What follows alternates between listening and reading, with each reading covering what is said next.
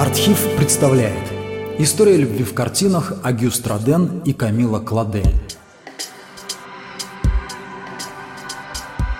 О романе с Камилой Кладель не любят рассказывать биографы Родена. В этой истории для него трудно раскроить наряд прекрасного принца или несчастного, честного, на всю жизнь потерявшего голову влюбленного.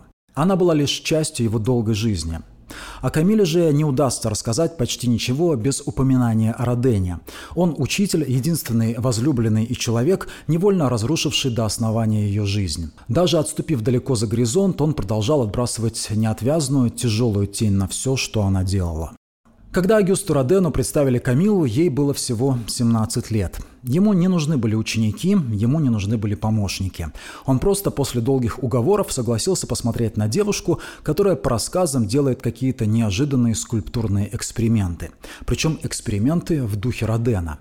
И она оказалась пугающе талантливой и близкой. Они как будто думали одинаково, подхватывали мысли друг друга, одинаково сбивались с несгибаемых ног, казалось бы, устойчивое академическое искусство. Только Родену уже почти 40, и он успел поработать под мастерьем, Он десятки лет реставрировал чужие работы, готовил мрамор для чужих скульптур и украшал едва заметными фризами чужие заказы. Он набивал руку и наращивал опыт. Лишь несколько лет назад он получил первый государственный заказ и распоряжение нанять помощников. А Камила Вундеркинд, 12-летней девочкой в небольшом городке на севере Франции, она ходила по лесам, копала глину, чистила ее от мусора, превращала сарай в мастерскую, а младших брата и сестру то в натурщиков, то в подмастерьев. Она лепила все – бюсты родных, сюжеты, вычитанные в книгах и высмотренные на книжных гравюрах, героев, святых. Нечто уникальное, сбунтовавшаяся природа, гениальная женщина. Позже писал о ней Октав Мирбо. Не вполне серьезно и не то чтобы в шутку. Перебравшись с семьей в Париж, Камила учится в частной академии Колороси, где женщинам даже разрешено изучать обнаженную натуру. Невиданная смелость. Ведь в Академии изящных искусств в то же самое время женщин не принимали ни под каким предлогом, будь она хоть трижды гениальной. Посещение мастерских вольное, и Камил работает в студии по 11 часов в день. Эта нечеловеческая работоспособность начинает давать результаты. В 1882 году ее работу «Старуха Элен» впервые примут в знаменитом парижском салоне. В 19 лет она станет единственной девушкой, помощницей и ученицей Родена, сплошь мужской компании. Поначалу не делает ничего важного, подметает мастерскую, строит каркасы, подмостки, готовит глину и гипс, почти всегда молчит.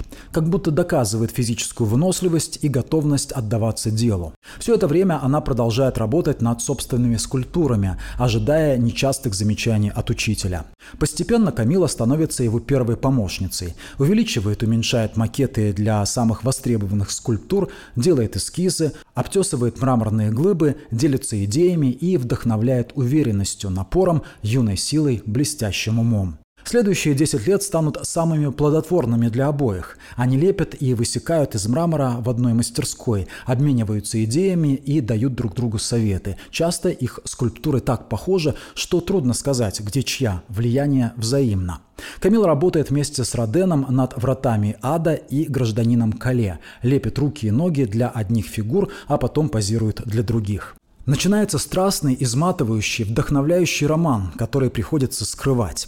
Роден встречается с Камилой в секретной мастерской, куда больше никто не приходит, и возвращается домой к другой женщине, с которой прожил уже больше 20 лет и с которой у него общий ребенок. Роза Бюре не разбирается в скульптуре, не вникает в работу мужа, не может поддержать беседу о судьбе искусства, не знакома с друзьями и коллегами Родена, но это она кормила семью в годы безденежья, хватаясь за самую простую и утомительную работу. Она терпеливо ждала, когда Роден работал в Бельгии, хранила его скульптуры, растила сына, подрабатывала швеей и никогда не жаловалась. Он не может теперь бросить Розу. Когда мать узнала, что я сплю с Роденом, она запретила мне показываться в ее доме, утверждая, что страсть захватила мой ум и глубоко его поразила. «Это ужасное, ранящее состояние быть человеком, от которого отреклись», – писала Камила.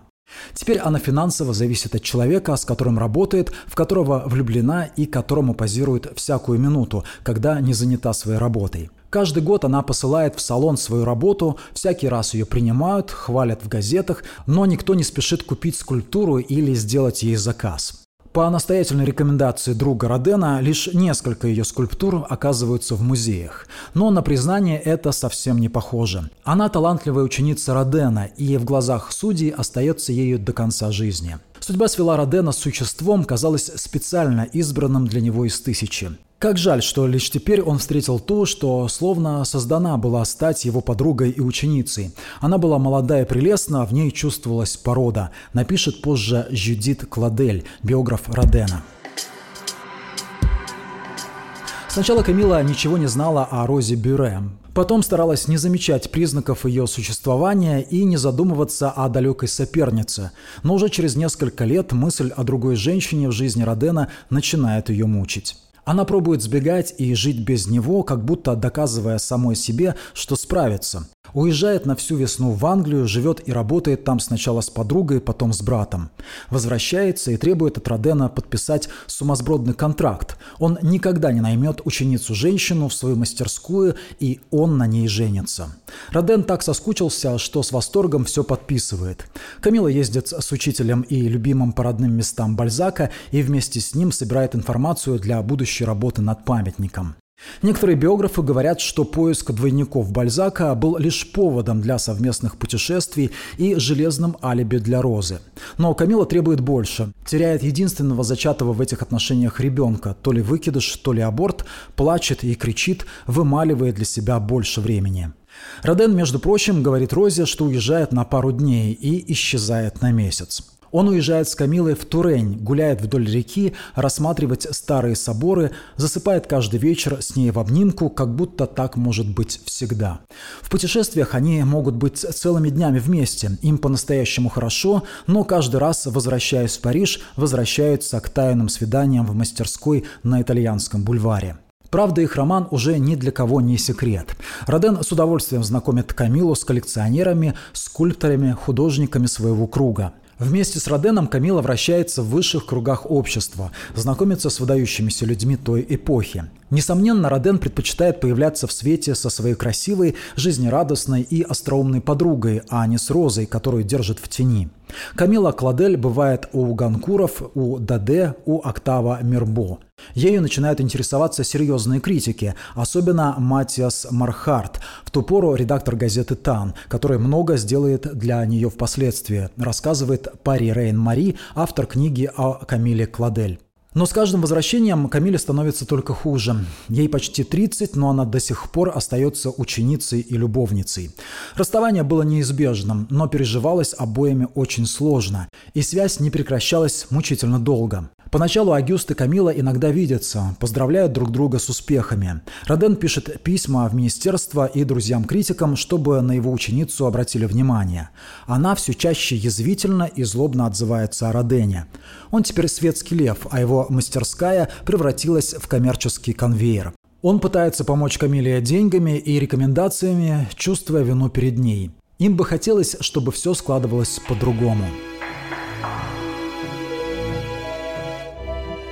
У Камилы случится непродолжительный, скорее всего, невинный роман с Клодом Дебюси.